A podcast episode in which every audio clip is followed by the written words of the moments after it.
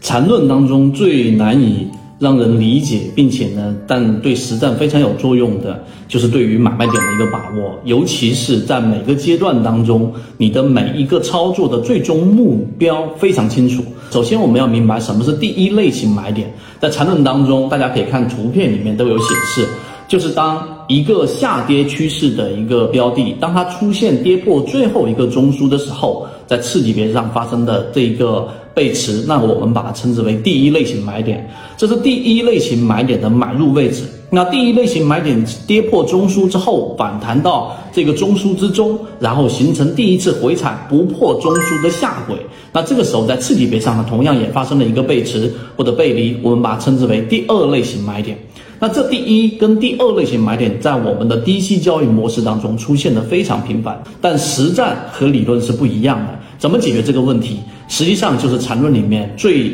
啊让人不解，但实际上圈子里面我们每一次交易、每一次经历都带有更深层的理解的，就是我们说的走势中完美。什么叫走势中完美呢？首先你得理解啊，每一个中枢它必须要有三笔或者三个线段有重叠部分的，我们才能把它称之为中枢。当你想在第一类型买点买入的时候，当这个时候我们怎么知道它那是背后最后的一个中枢呢？可能这个中枢后面还有一个中枢呢，这很合理。但实际交易过程当中，中枢背驰，我们前面给大家讲过，是判断的一个概率，就这个地方大概率是最后一次出现了中枢了，因为已经出现了中枢背驰。不了解看以往视频。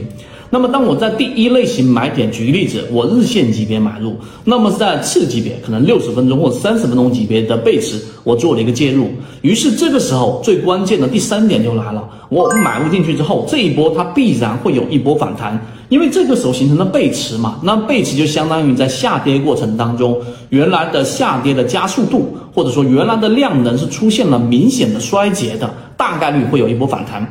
那第三点的关键就在于每个阶段我们要明确我们操作的目标或者目的是什么。这个时候目的在缠论里面讲了，就是要找 V 型反转。为什么呢？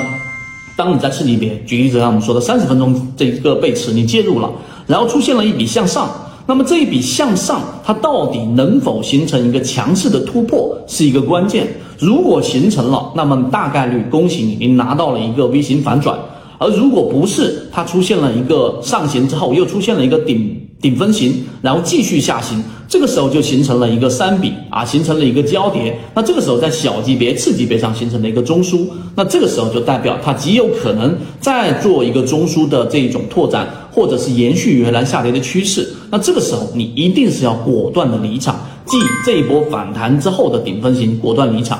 所以第三点才是交易的核心。很多人亏损是因为买进去之后，我不知道后面我要怎么样，走一步看一步，这其实是非常模糊的一种观点。那么于是就从短线变成中线，中线变成共线，这个就是我们说普通跟专业这个交易者的一个很明显的一个区别。所以理解了以上三点，实际上在缠论里面的买卖点基本上就掌握了百分之七八十了。好，今天我们讲那么多，和你一起终身进化。我们圈子现在正在讲实战系统专栏，完整版有非常详细的视频和图文讲解，帮助大家建立一个完整的交易系统。所以你想进一步完善自己的交易框架和模型的话，可以拿一步关注“股掌之上”公众平台。